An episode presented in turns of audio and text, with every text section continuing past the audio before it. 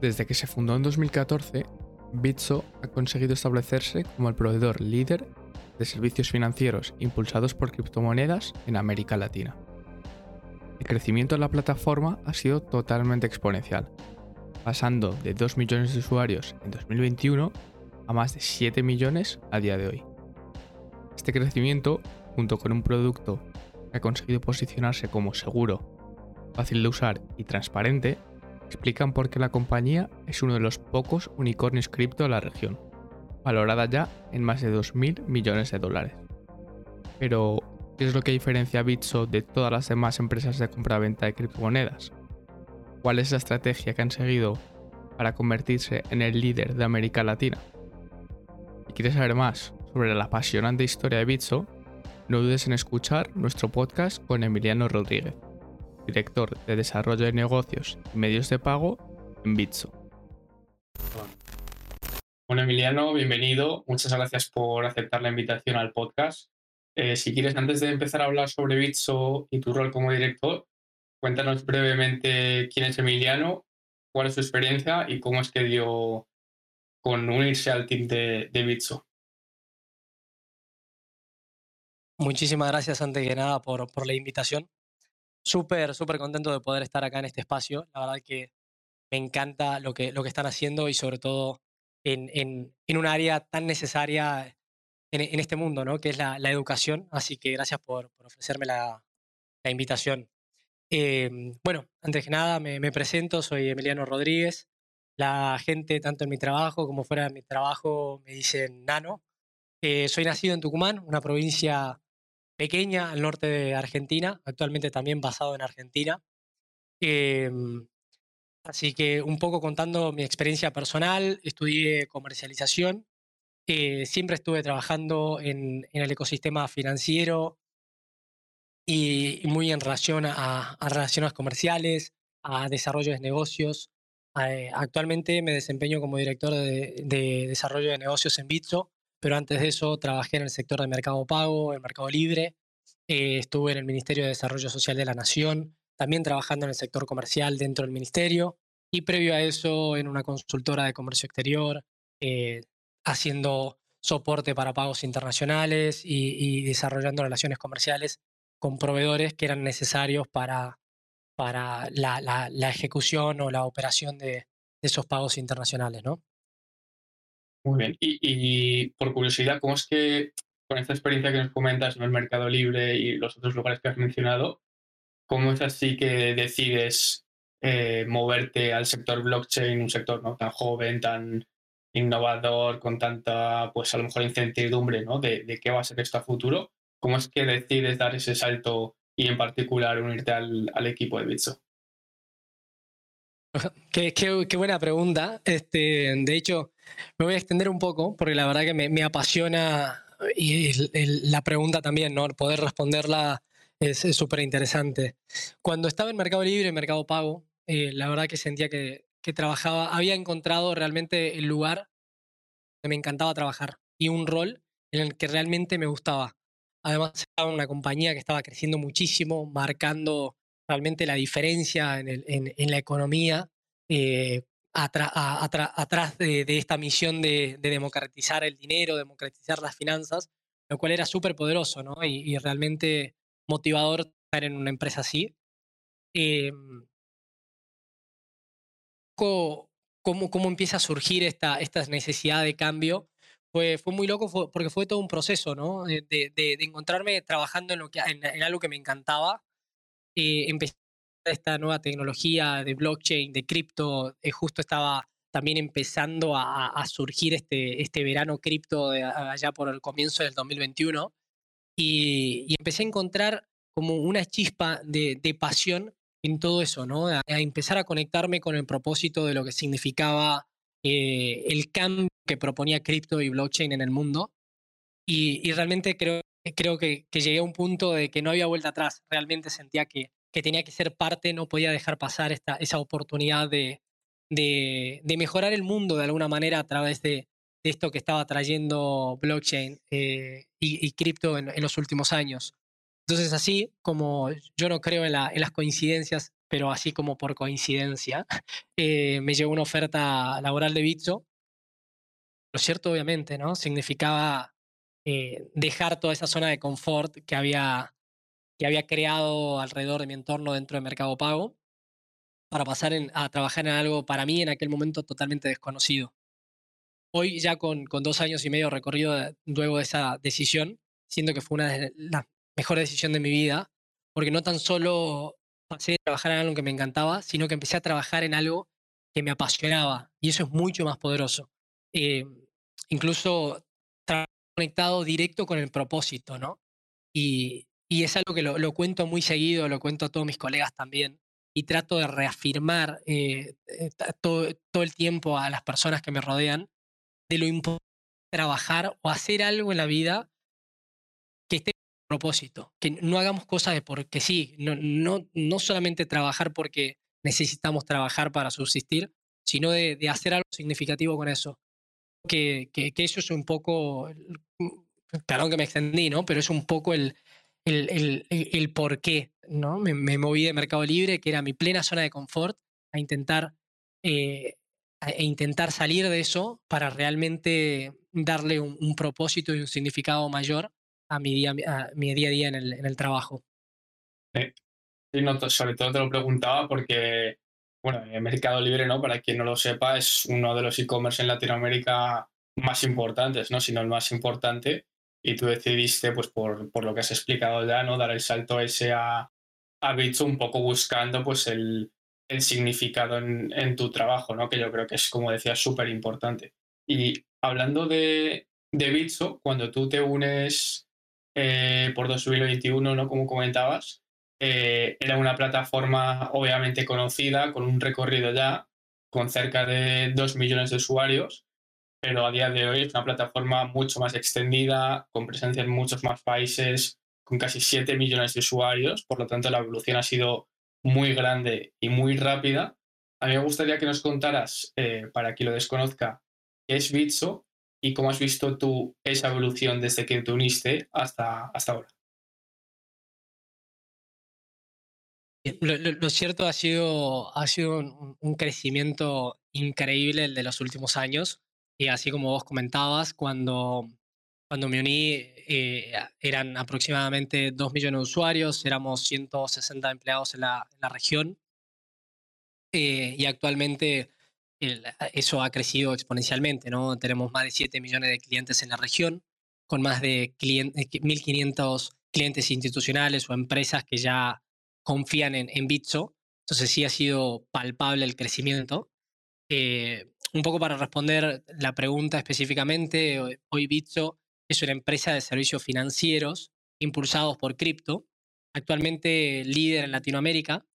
Em, y, como te decía, ofrecemos una, una, amplia gama de productos de que va desde productos simples ¿no? y fáciles de usar, como obtener rendimientos por, por ciertos activos que uno pueda tener tenencia dentro de la plataforma, o intercambiar y almacenar una variedad de más de 40 criptomonedas que ya tenemos listada en la plataforma, como algunos otros productos un poco más específicos o de nicho para facilitar ciertas operaciones internacionales, pagos internacionales o transferencias, lo cual va más apuntado a un público más específico, ¿no? Siempre eh, potenciados o, o apoyados por la tecnología cripto, lo que obviamente marca el diferencial contra productos similares del, mundo, del mundo tradicional. Un poco, un poco de historia de Bitso. Eh, esta empresa fue fundada en 2014. y mm, desde sus orígenes estuvo muy conectada con hacer productos en este ecosistema que tengan un significado, que tengan una utilidad. Y hoy en día seguimos trabajando eh, atrás de eso, ¿no? atrás de esa misión de hacer a cripto útil en el día a día a través de productos financieros que sean eh, transfronterizos, seguros y fáciles de usar. Eh, un poco por eso creo que es el, el, el, resultado de, de, de Bitso, ¿no? que hoy, hoy es palpable a través de, los millones de usuarios que confían en la plataforma o a través de la evaluación que tiene, única empresa unicornio exchange de la región o la primera, el primer exchange de la región también regulado de punta a punta. ¿no? Entonces, creo que es el resultado de ese arduo trabajo atrás de una, de una misión que es eh, hacer cripto útil. Justo. Y en este punto que mencionabas, ¿no? Porque todo el recorrido que habéis tenido eh, y, has tocado un poco en el tema de la valoración, al final sois únicos en, en varios aspectos, como tú has podido mencionar, pero uno importante yo creo es el hecho de que el mercado ah, pues, ha dicho que tenéis una valoración muy por encima o por encima de la que pueden tener otros exchanges en, en Latinoamérica, ¿no? en la región. Entonces, una pregunta que a mí me surge y que yo creo que es relevante también para conocer qué es Bitso y lo que ofrecéis es qué ves tú diferenciador en Bitso respecto a lo que puedan ofrecer eh, otros exchanges, tanto en la región como en general a, nivel mundial. ¿Qué, diferencia vuestra oferta en particular? Yo creo que en, en Bitso tenemos tres pilares y, esos tres pilares hacen el resultado de lo que vos mencionabas, que digamos una, una valoración superior al resto de los competidores. Primero, eh, eh, es un resultado de un arduo trabajo durante años y de manera sostenida, ¿no? No, no es algo que, se ha construido un día para el otro, pero, pero principalmente porque desde sus orígenes visto siempre tuvo eh, en claro estos tres pilares y, es seguridad, el primero, tener facilidad como, como producto o transmitir facilidad. Y, el tercer pilar es transmitir confianza, ¿no? Ahora te, te, voy a dar un poquito más de detalle de qué, de qué compone cada uno de esos pilares, pero yo creo que el largo trabajo sostenido en el tiempo eh, de estos tres pilares ha, ha, sido un poco, ha generado el resultado que vos mencionabas. En términos de seguridad, y como recién lo mencionaba, es el único o el primer exchange en, en Latinoamérica regulado, por, regulado de punta a punta. Y eso no es un dato menor, porque que sea regulado no significa que, que, solamente eh, tenés a, una empresa que, te audita y que te define procesos y, te revisa los procesos, sino que el ser regulado te abre puertas en el ecosistema, tanto en el, en el ecosistema tradicional, tradicional como en el ecosistema nuevo, en el cripto, ¿no? Eso se transmite en seguridad y la seguridad abre puertas, como te decía. Entonces, tenemos una regulación local en cada uno de los países que, trabajamos y también una parte de regulación internacional en Gibraltar. Tenemos una, una licencia DLT, que es la que eh, regula la forma en la que nosotros hacemos la custodia o tenencia de los criptoactivos, como también nuestros procesos. ¿no? Y eso se traduce también en un equipo que trabaja con niveles de eh, un estándar muy alto, nivel de prevención de lavado, eh, de prevención de fraude y demás. Entonces, todo eso compone nuestro, nuestro pilar de seguridad, ¿no? Y la gente lo valora. Hoy en día, cuando también preguntamos a, los usuarios cuáles son las características que, más resaltan o que más valoran al día, al, día a día de, usar Bitso, eh, también coinciden con esto, ¿no? Con este esfuerzo que hemos hecho para, para transmitir esa seguridad. Después otro esfuerzo que, que hace todo el equipo de Bitso es eh, hacer, ser una plataforma rápida e intuitiva, ¿no? Y, eso es un, esfuerzo bastante desafiante, porque hoy, hoy en día, como ustedes sabrán, el, el, mercado está abarrotado de oferta de, productos diferentes que tratan de solucionar una variedad, una amplia variedad de, de, necesidades de nuestros usuarios. ¿no? Bitso eh, actualmente tiene dos aplicaciones, una, una que nosotros le llamamos Bitso App, y es nuestra, nuestra aplicación más simple, fácil de usar, apuntado al, usuario, eh, al usuario más común, al usuario retail, y, justo atiende a esa, a esa, necesidad. Después tenemos otra aplicación que se llama Bitso Alpha, que va apuntado un poquito más a los usuarios más sofisticados, que, en donde permitimos colocar órdenes de compra, de venta, eh, órdenes spot y demás. Entonces, adaptamos justamente cada una de las aplicaciones a las necesidades de nuestros diferentes segmentos de usuarios. Y también obviamente tenemos conexiones APIs o productos enfocados al segmento de empresas. Entonces, eso también es como nuestro, nuestro pilar de facilidad, ¿no? que se va adaptando dependiendo de la necesidad de cada uno de los segmentos. Y por último, el tercer pilar que yo te comentaba y que marca el diferencial es la confianza que Bitso transmite tanto a, los usuarios como a los reguladores, ¿no? a través de, los diferentes eh, trabajos o proyectos que hemos, eh, hemos enfocado esfuerzos en los últimos años como por ejemplo la prueba de solvencia o lo que nosotros llamamos la prueba que importa. Aquí sí hay, bastante, hay, hay bastante para hablar sobre la prueba que importa, lo que dicho comunicamos como como la, manera de literalmente ser transparentes con nuestros usuarios y que cada uno pueda saber en dónde están sus fondos en todo momento. Luego invito a los, a, los eh, oyentes que, busquen la prueba que importa eh, en Google o en nuestro sitio oficial y van a poder eh, explorar un poquito más de qué se trata esto, ¿no? Pero es uno de los proyectos en los que trabajamos para transmitir confianza a, los usuarios o a través de, otros proyectos de segregación de fondos que tenemos internamente justamente para tratar de ser la plataforma más confiable y segura del ecosistema. Yo creo que, eh, como mencionaba al principio, el esfuerzo sostenido en el tiempo de estos tres pilares ha hecho que Bitso se destaque por, por sobre el resto de los competidores, tanto en la valoración que tiene actualmente como también eh, la, adhesión de usuarios que tenemos en la región, ¿no? Yo creo que ha quedado súper claro. Y por entrar en detalle en el detalle de lo que has mencionado, eh, y por ponerlo en, pocas palabras, quizá Bitso si hubiese que dividirlo en dos grandes bloques, tendría la parte de, oferta al público retail, ¿no? que podría ser yo que hago una cuenta en la app de Bitso para comprar y vender criptomonedas, por decirlo de forma simple. Y luego habría un segundo bloque que mencionabas, que yo creo que es muy interesante, que es los servicios a, empresas.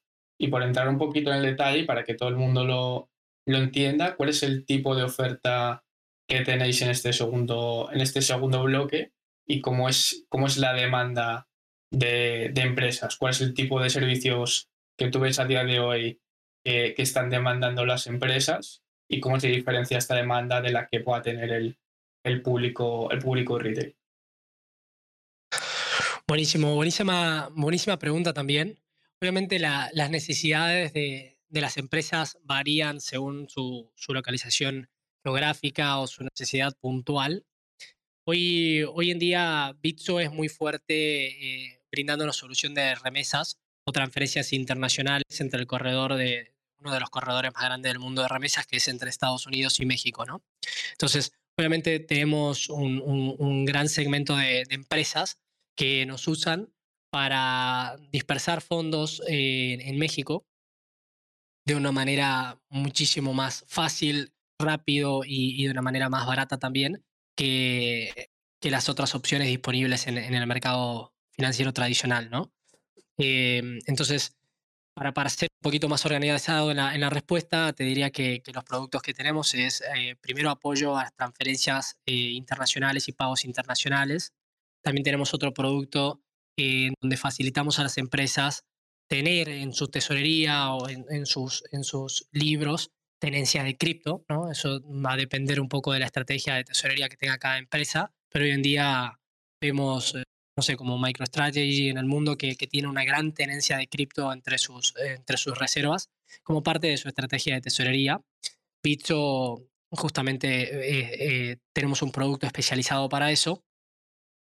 Y, y después tenemos otros tipos de, de, producto en donde las empresas, por ejemplo, que ofrecen servicios a, a individuos, Mm, a su vez, le facilitan a esos individuos o clientes la tenencia de, criptoactivos o el intercambio de criptoactivos. Entonces tenemos desarrolladas APIs en las cuales estas instituciones se pueden conectar a nuestras APIs y, brindar un producto de cripto a sus, a sus clientes de una manera muy sencilla, obviamente aprovechando ya eh, los positivos de trabajar con nosotros, como la, la seguridad o la, la transparencia en la tenencia de estos criptoactivos, ¿no?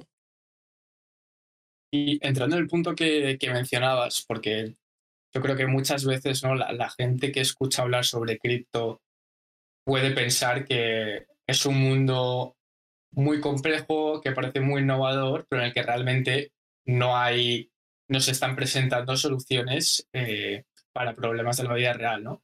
Y a mí me gustaría entrar en el caso de las remesas, porque creo que vosotros sois un player bastante relevante y creo que es un, use case que, claramente da, o un producto que claramente da, da, una solución a un problema muy real, ¿no? que es el envío que puede hacer eh, gente a sus países de, de, origen, que si tú sigues el, el sistema tradicional o el proceso tradicional, normalmente implica unas comisiones muy altas, unos tiempos de, de, que se complete ese proceso a veces también muy, muy altos, ¿no? muy, muy complicados. Entonces, a mí me gustaría que entrases en cómo exactamente funciona esta solución de, remesas, cómo blockchain o, la tecnología blockchain permite mejorar este proceso tradicional que, comentaba y cómo es un poco la, oferta o, la solución que, es, que ha planteado Bitso. Buenísima, buenísima pregunta. Obviamente el producto de remesas eh, es bastante complejo y, difiere de cada una de las regiones a donde se quiera hacer remesas, ¿no? Entonces la estructura operativa también es bastante diferente, dependiendo si se trata de una remesa desde los Estados Unidos a eh, México, de los Estados Unidos a Argentina, a Brasil o cualquier otra eh, región donde tengamos operaciones, perdón, donde tengamos operaciones locales. Prácticamente lo, lo que de nuestro producto se trata es como decías, ¿no? aprovechar las ventajas que trae el mundo cripto blockchain para eh, mundos, el, mundo financiero lo, tradicional local del país en donde se quieran dispersar los fondos y el, mundo tradicional eh, local en donde se quieran iniciar, iniciar el, el fondeo, ¿no? donde, de donde se quiera originar la transacción.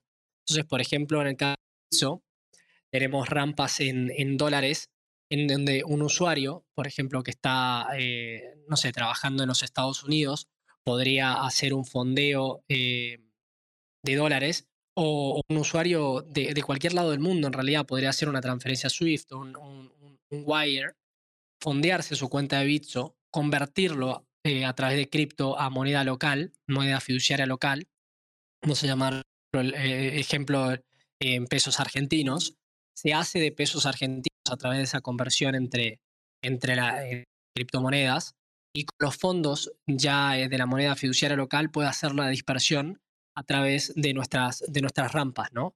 Y eso lo podemos hacer justamente por, lo que te decía, ¿no? Al ser un, una entidad regulada de punta a punta, nosotros tenemos acceso al, al, sistema financiero tradicional de cada uno de los países y, no necesitamos intermediarios eh, que, encarecen la, operación o incluso la hacen más lenta. Nosotros en Argentina estamos conectados directamente a los bancos, que a su vez están conectados con las cámaras de compensación y los sistemas establecidos por el Banco Central para hacer la dispersión de esos fondos, ¿no? Y lo hacemos de manera, eh, de manera muy rápida y a un muy bajo costo. Eh, compitiendo incluso con los servicios ofrecidos por los bancos o los, los, proveedores de medios de pagos locales de Argentina, ¿no? Nosotros somos eh, uno de esos players. Por eso es que a través de blockchain aprovechamos las bondades que tiene cada, cada parte del, sistema financiero, tanto de, el de Estados Unidos o el de México, el de Colombia, Brasil o Argentina, y conectamos a través de, una, de, este grupo en, el cual em, las empresas están reguladas en cada uno de los países, conectamos esas transferencias internacionales o remesas haciéndolo de una manera mucho más fácil y rápida que, eh, que, las otras, que los otros productos disponibles en el, ecosistema tradicional, eh, tradicional, ¿no? Sí, o sea, para mí, para mí justo esto que comentabas, yo creo que es uno de los use cases más claros, ¿no? De, de lo que puede ofrecer no solo Bits en particular, ¿no? Sino cripto a, nivel general, porque, bueno, no sé, no sé cómo lo ves tú, ¿no? Pero yo creo que la, diferencia de valor en la oferta que hay actualmente versus la que pueda proponer una tecnología que, utiliza blockchain es muy distinta, ¿no? Tú tienes el proceso tradicional que de una persona, como comentabas tú, ¿no? Que puede, puede vivir en Estados Unidos, trabajar en Estados Unidos y querer enviar dinero a su familia en México. Y esto tradicionalmente pues implica unas comisiones, unos intermediarios, un, un tiempo para completar ese proceso muy alto y Bitso y otras empresas, ¿no? utilizando la tecnología blockchain, han replanteado un poco ese proceso para minimizar los costes, minimizar los intermediarios y minimizar el tiempo. ¿no? Entonces la, propuesta de valor yo creo que justo en este tipo de, en este caso es, es, muy potente. Sí, totalmente de acuerdo con vos. Y, e incluso hay, hay, hay productos que ofrecemos dentro de Bitso que, mm, que facilitan la escalabilidad, ¿no? Más allá de un caso como el que vos mencionabas, que, que, por ahí es más orientado al individuo, el que mencionábamos en realidad, que, que va más orientado al individuo que, que necesita esos fondos. Hecho, eh, ofrecemos, por ejemplo, una integración como Stellar Anchor, en donde facilitamos a las empresas que ya están conectadas al ecosistema Stellar. Esto ya es un poco más complejo cripto, ¿no? Pero las empresas que ya forman parte de esta red de Stellar pueden... Esto, perdona que te, que te corte, para que lo entienda todo el mundo, ¿qué es este sistema? Stellar eh, está desarrollado justamente por Stellar Foundation. Es, un, es una plataforma en donde permite a diferentes entidades conectarse, ¿sí? ser parte de esta, de esta red, como ellos llaman, una red Stellar. Y hay eh, roles. Eh, hay, hay, principalmente dos roles, uno que se llama Sending Anchor y otro, otro rol de Receiving Anchor. Dependiendo de cada rol, tú como entidad, si te conectas a esta red, eh, puedes eh, dispersar fondos para miembros, de, eh, para miembros de la red, ¿no? O sea, no necesariamente tienen que ser tus clientes, sino que son miembros de la red Stellar.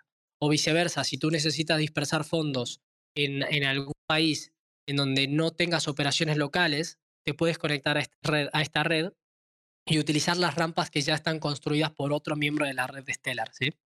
Entonces, hoy Bitso, como te mencionaba, tenemos rampas locales en Colombia, México, Brasil y Argentina. Entonces, los diferentes miembros de la red Stellar, si necesitan dispersar fondos de manera local, lo que hacen es conectar a, esta red y luego dispersan los fondos de manera local a través de las rampas que ya fueron construidas por Bitso. Eh, la de una plataforma como esta es increíble, ¿no? Porque permite a organizaciones mover eh, dinero, dinero o altos montos de, de dinero transfronterizos de una manera súper simple, potenciados por una red como esta que es la de, la de Stellar, de Stellar Anchors, ¿no? Es, super, es, un poco complejo. Recientemente lanzamos una nota bastante completa de, de, cómo funciona este producto, así que también invito a los oyentes si, si quieren ir a investigar a nuestro sitio oficial un poquito más de detalle a nivel operativo de, de qué se trata este producto y este partnership, eh, ahí en nuestro sitio van a poder encontrar más detalle también, ¿no? Seguro que yo lo digo de forma demasiado simple, pero al final, ¿no? Lo que la propuesta esta que mencionas es tomando el caso del individuo que hablábamos al principio, ¿no? De esta persona que vive en Estados Unidos y que envía dinero de vuelta a México, esta segunda oferta que, hablas de Stellar es un poco facilitar el mismo flujo, ¿no? Pero para empresas, obviamente en cantidades mucho más, mucho más elevadas y donde imagino que los procesos pueden ser mucho más complejos porque tienen implicaciones regulatorias, etcétera, ¿no? Pero un poco la idea es esta, ¿no? Facilitar el movimiento de, flujos, tanto para individuos como para, como para empresas. Exactamente. Genial. Y, tocando también una pata o una segunda pata de, lo que es Bitso, Bitso tiene un área de, de desarrollo de negocio y medios de pago, donde tú eres director. Entonces también me gustaría que nos contaras cuál es tu función y las responsabilidades que tienes en, en este área y un poco qué es lo que hacéis ¿no? en este área de desarrollo de negocio y medios de pago. Actualmente el equipo está conformado por cuatro personas. Nuestra, nuestra función principal como, como equipo, vale la redundancia del nombre, es el desarrollo de negocios y, y las relaciones comerciales que tenemos con nuestros aliados estratégicos, eh, ¿no? Eh, para darte ejemplos prácticos, cada uno de los productos que desarrollamos va a necesitar en, en, en diferentes puntos eh, de aliados estratégicos para poder permitir la operación de algún producto. ¿no?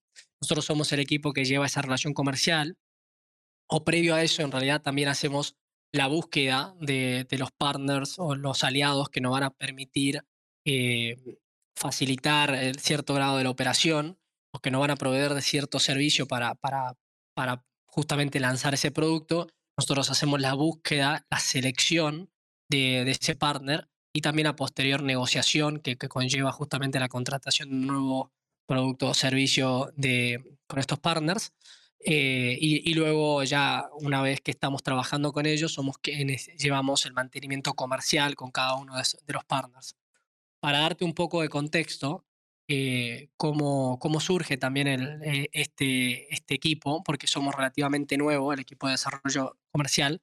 Antes nos llevábamos el equipo de payments, porque llevábamos eh, netamente las relaciones comerciales o todas las iniciativas relacionadas a, a nuestras rampas, ¿no? a, las, relaciones comerciales con proveedores de medio de pago, bancos, tarjetas, que brindaban servicios a Bitso.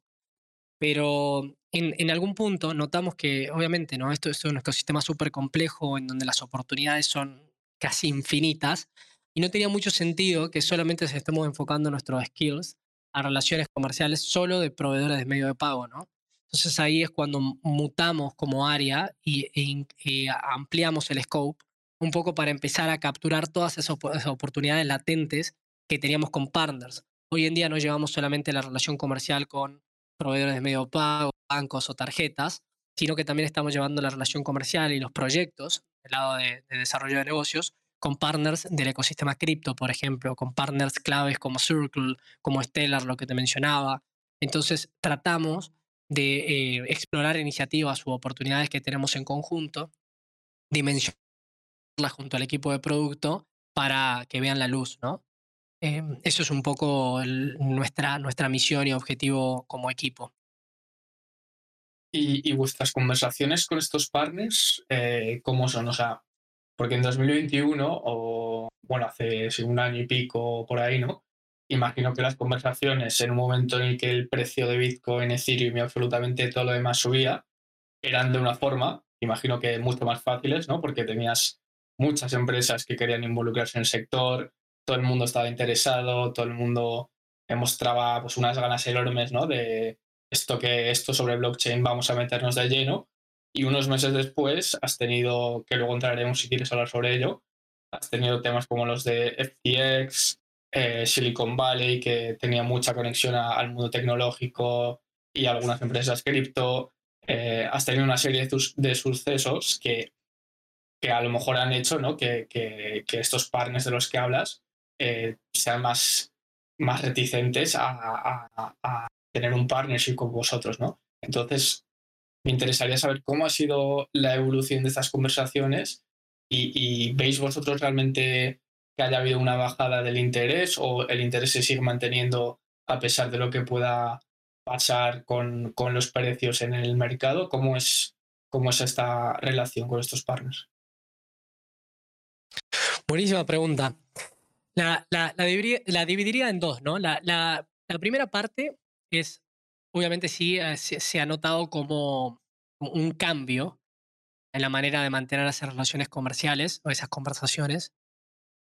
Fortuna, yo creo que ahora que estamos en, en los que algunos llaman el invierno cripto, em, es como una especie de filtro natural, ¿no? Ahora estamos hablando con todos aquellos con los que realmente están interesados en construir sobre esta tecnología, eh, los que están realmente interesados en, eh, en seguir apostando al desarrollo de blockchain o cripto y, de construir nuevos productos, como te mencionaba. Quizá justo cuando, cuando era en pleno verano cripto, en donde todo el mundo estaba super hype por, por, por, por, construir o ser parte y demás, era más difícil incluso mantener esas conversaciones, por lo contrario de lo que se piensa, ¿no? De que, claro, porque hay más interés, hay más productos. En realidad, demasiadas conversaciones, de demasiadas cosas ocurriendo, y que quizás no, no traían un cambio palpable o sustancial a mundo necesitaba en, sí. En realidad había interés y mano de obra para hacer absolutamente todo, pero realmente no, no, estábamos seguros si, si lo que se estaba haciendo o lo que se estaba conversando en aquel momento era realmente lo que iba a marcar el cambio. Hoy en día, con un interés más, eh, más limitado, realmente estamos teniendo conversaciones eh, súper valiosas con las personas que realmente siguen apostando, incluso ante, ante condiciones eh, no tan adelantadoras como cuando tenés un Bitcoin a 70.000, a 69.000, ¿no? Eso es un poco el contexto y que la verdad que ahora se sienten esas conversaciones como más genuinas y como más concentrados en eso. Y segundo punto, creo que la tuvimos fácil, para, para serte honesto, porque cuando, cuando ingresamos eh, en 2021, los que ingresamos a, este equipo de Business Development en 2021, esto ya era un, un, un exchange 100% regulado de punta a punta, ¿no? Y eso abre muchas puertas. Nosotros hablamos con partners, hablamos con bancos, con reguladores, que muchos de los competidores no, hablan, no tienen la posibilidad de hacerlo porque no, no, no, transmiten la confianza o la seguridad que Bitso como compañía transmite. La verdad que, debo ser sincero ahí, y, y, lo cierto es que hemos tenido todas las puertas abiertas desde el minuto uno, porque Bitso como, como organización en los años anteriores, ha hecho un trabajo increíble. Nosotros cuando nos vamos a acercar a hablar con bancos, hablamos de, con pura transparencia y, ellos entienden lo que somos, entienden lo que tratamos de, de, de, proponer al, nuevo mundo de las finanzas y, no nos miran con desconfianza. Entonces, más allá de, de si tenemos un Bitcoin en 69.000 o en 29.000, nuestras conversaciones siguen teniendo como el mismo grado de, de interés de la otra parte, ¿no? Porque estamos eh, interesados en construir eh, sobre cripto más allá de, si hay eh, si la especulación financiera viene bien o mal. Eso es un, un, poco lo que, lo que ha ido cambiando, pero que para mí, lo personal, es hasta más construir en, en, en, invierno porque vas a una conferencia y no tenés eh, 50.000 personas eh, abarrotadas hablando de un millón de cosas que, que, no se saben si están ofreciendo valor o no. Uno ahora va a una conferencia de payments o de lo que sea y, y, y están esas mismas caras que ya nos vemos súper seguido y, y, seguimos apostando a esto, ¿no? Y seguimos construyendo, entonces es hasta más sencillo en ese sentido. Que por, por decirlo de alguna forma, todo esto que ha ocurrido con Silvergate, Silicon Valley, FTX, ha actuado a forma de, no sé si lo definirías así, pero quizá ha actuado a forma de filtro para realmente, a lo mejor antes teníais mil conversaciones, ahora tenéis 500, pero esas 500 llegan mucho más lejos porque realmente se han filtrado las empresas que realmente querían adoptar la tecnología y llevarla, llevar el proyecto hasta el final, a aquellas que a lo mejor tenían un interés inicial, pero luego no, no terminaban de estar convencidas. No sé si lo has visto así o cómo lo has visto tú. Total, lo veo también como parte del filtro. Yo le, llamaría más también que fue un, un, caso, ¿no? Lo que, lo que sucedió con, con el crash de, de, los bancos en Estados Unidos o FTX, en el cual ah, nos abrió mucho los ojos de algo que, que, ya lo veríamos viendo también, ¿no? de seguir apostando a, la seguridad, a la confianza, eh, a, estas, a, estos, a los productos seguros. Em, y sobre todo con cuestiones inesperadas, como por ejemplo fue el, crash de los bancos en Estados Unidos, que creo que afectó, diría que el 99% de, de los exchanges tenían eh, operaciones en Estados Unidos o rampas en Estados Unidos, los ha afectado porque los que cayeron eran los que efectivamente proveían eh, servicio de rampas a, la mayoría de exchanges. A todos nos ha pegado por igual. Pero lo cierto es que eh, ahora estamos muchísimo mejor parados que previo al crash. Entonces, hasta creo que pudimos ser resilientes.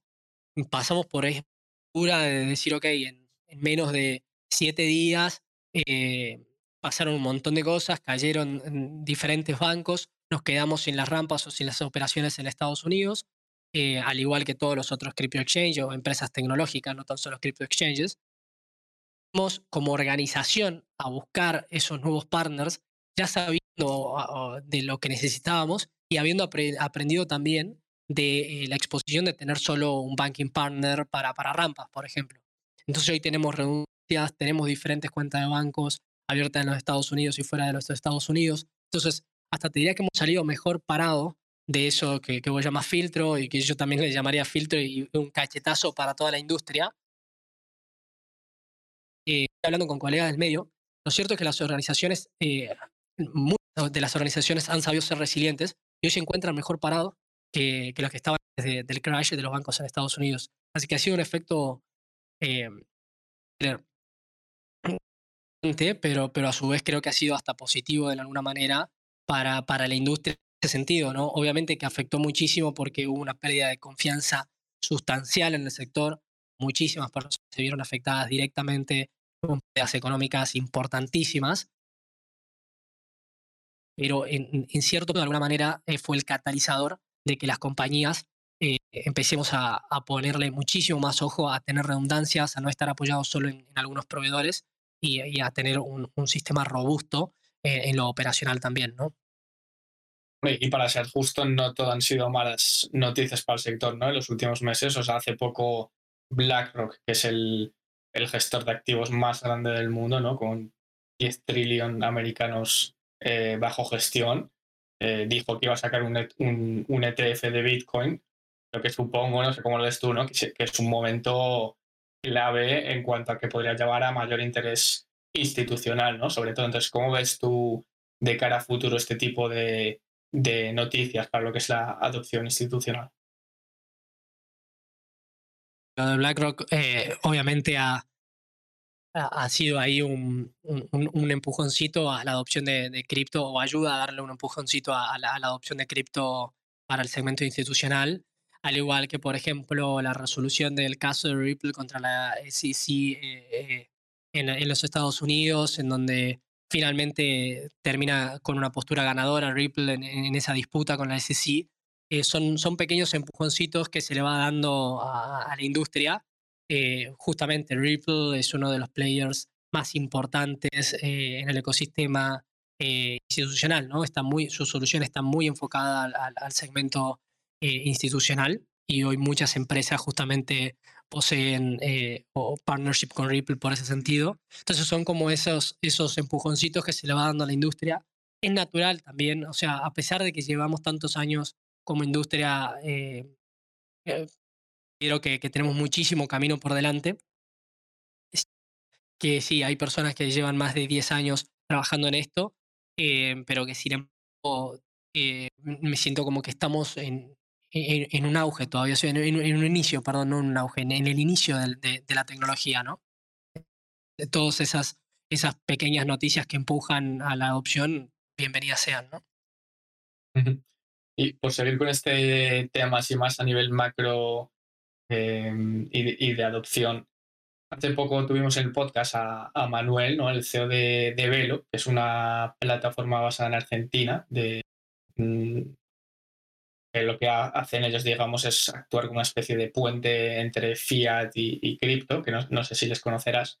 Y lo que nos comentaba en el podcast, entre otras muchas cosas, era cómo él veía eh, cómo se estaban adoptando tecnologías o cómo se estaba dando uso a lo que es blockchain de forma muy eh, diversa. Cuando miraba, por ejemplo, el, el, entorno en Europa o en Estados Unidos, versus, por ejemplo, Latinoamérica. ¿no? Él nos decía que en Europa y en Estados Unidos veía como blockchain se estaba usando para, por ejemplo, soluciones que velen por la privacidad de la información, mientras que en Latinoamérica veía mucha más adopción de la tecnología blockchain para soluciones que tengan que ver con eh, convertir al, a blockchain en una alternativa al sistema financiero tradicional y que realmente pues pues pueda surgir un, nuevo sistema que dé solución o de, alguna manera pueda aliviar problemas eh, como controles de capital, inflación, etcétera, ¿no? Entonces, por, por tomar tu perspectiva de este mismo comentario que hizo Manuel, ¿qué opinas tú sobre el ecosistema de innovación en, Latinoamérica y, cuáles crees que son las soluciones más relevantes hoy en día adoptar en, Latinoamérica en lo que respecta a, blockchain. Totalmente, escuché, escuché el podcast de Manuel y, la verdad que no, no puedo estar más de acuerdo con lo que mencionaba en este punto Manuel. Eh, yo creo que está clara la, tendencia eh, en donde de, cómo los diferentes mercados están trabajando en productos que, que brinden soluciones a las necesidades de cada uno de, sus mercados, ¿no? de, cada, de, sus clientes. 100% eh, de acuerdo, hoy se ve en Estados Unidos o, Europa eh, soluciones que, que, que, van más a, a, cubrir necesidades en cuanto a, a, la privacidad de los datos, por ejemplo, soluciones de Open Finance, ¿no? en donde uno a través de blockchain puede generar productos de, de portabilidad de credenciales o de KYC, en donde no tengo que ir haciendo un KYC por cada entidad o banco en donde yo me quiera abrir una cuenta, sino que puedo llevar esa, esa portabilidad a través de los blockchain eh, que esté, eh, a los bancos que estén conectados al sistema y por ende eh, dueño de mis propios datos. No tengo que dejar todos mis datos personales en cada entidad donde yo quiera abrir una cuenta, sino que a través de blockchain lo mantengo de una manera súper privada, pero a través con manteniendo un alto estándar eh, a nivel de, conocimiento de usuario como requiere una entidad bancaria, ¿no? Este, entonces, ese, grado de, de productos sí se está viendo más desarrollo en lo que es Europa y Estados Unidos, mientras que sí en Latinoamérica lo cierto es que la mayoría de los mercados en Latinoamérica son inflacionarios, entonces estamos viendo que los usuarios eh, necesitan resguardar, esa, pérdida de valor eh, que, que, tienen ocasionada por la inflación y tienen esa necesidad de, hacerlo a través de, cripto o a través de alguna moneda dura que más o menos le permita resguardarse de, de, esa, de ese alto grado inflacionario que tienen los mercados. Hoy en día nuestros usuarios eh, latinoamericanos usan, además de para tener las tenencias de cripto y resguardar su valor en, monedas que no sean tan fluctuantes, ¿no? como un stablecoin eh, con paridad al dólar, por ejemplo, también nos usan, como lo que hablábamos al, inicio del podcast, para poder recibir, por ejemplo, eh, sus salarios. ¿no? Hoy, en día,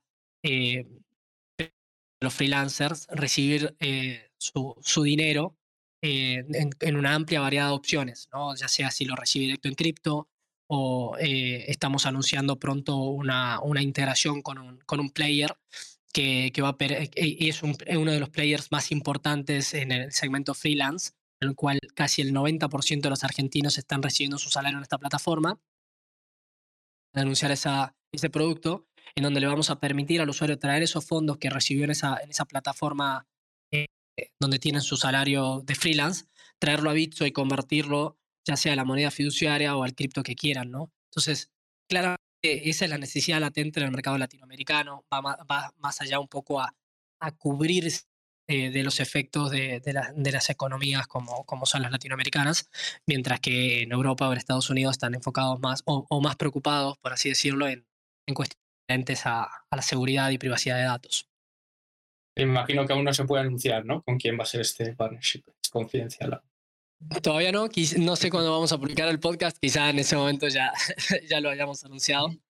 Eh, y feliz de, de, charlar un poco más en detalle de ese producto cuando ya sea público. Perfecto, perfecto. Es una exclusiva entonces.